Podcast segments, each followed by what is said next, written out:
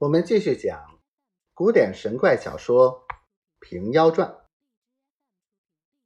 到第二日，又说要去算账，忙忙的催取晚饭吃了，又到书书房中来。却说张院军思忖道：“员外昨夜算账，今夜又算账，我不信有许多的算。既然有账算时。”日里功夫丢向哪里去了？却到夜里推班忙破，事有可疑，不免叫丫鬟提个行灯在前，妈妈在后，进到书院边，听风窗，听得疑似有妇人女子声音在内。妈妈轻轻的走到风窗边，用小拇指头蘸些口水。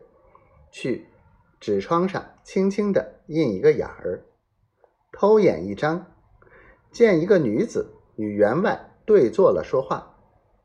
这妈妈两条粪气从脚板直灌到头顶门上，心中一把无名火高了三千丈，按捺不下，舒着手推开封窗门，打入书院里来。员外吃了一惊。起身道：“妈妈做什么？”那妈妈气作一团，道：“做什么？老乞丐，老无知，做的好事。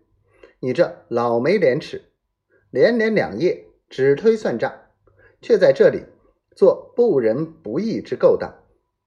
这没来历的歪行货，哪个勾引来的？你快快说。”正闹里，那女子一阵风过处。已自上画去了。那妈妈气喷喷的唤梅香来与我寻江出来，叫你不要慌。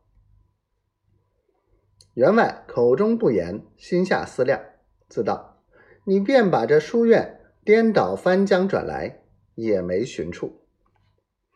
那妈妈寻不见那女子，气作一堆，猛抬头起来，周围一看。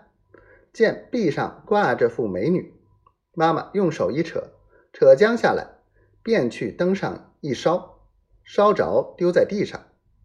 员外见妈妈盛怒之下，又不敢来夺，那画轰轰的烧着，指挥起地上团团的转，看看悬到妈妈脚边来。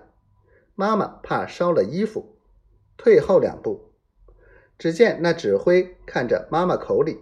只一涌，那妈妈大叫一声，木然倒地。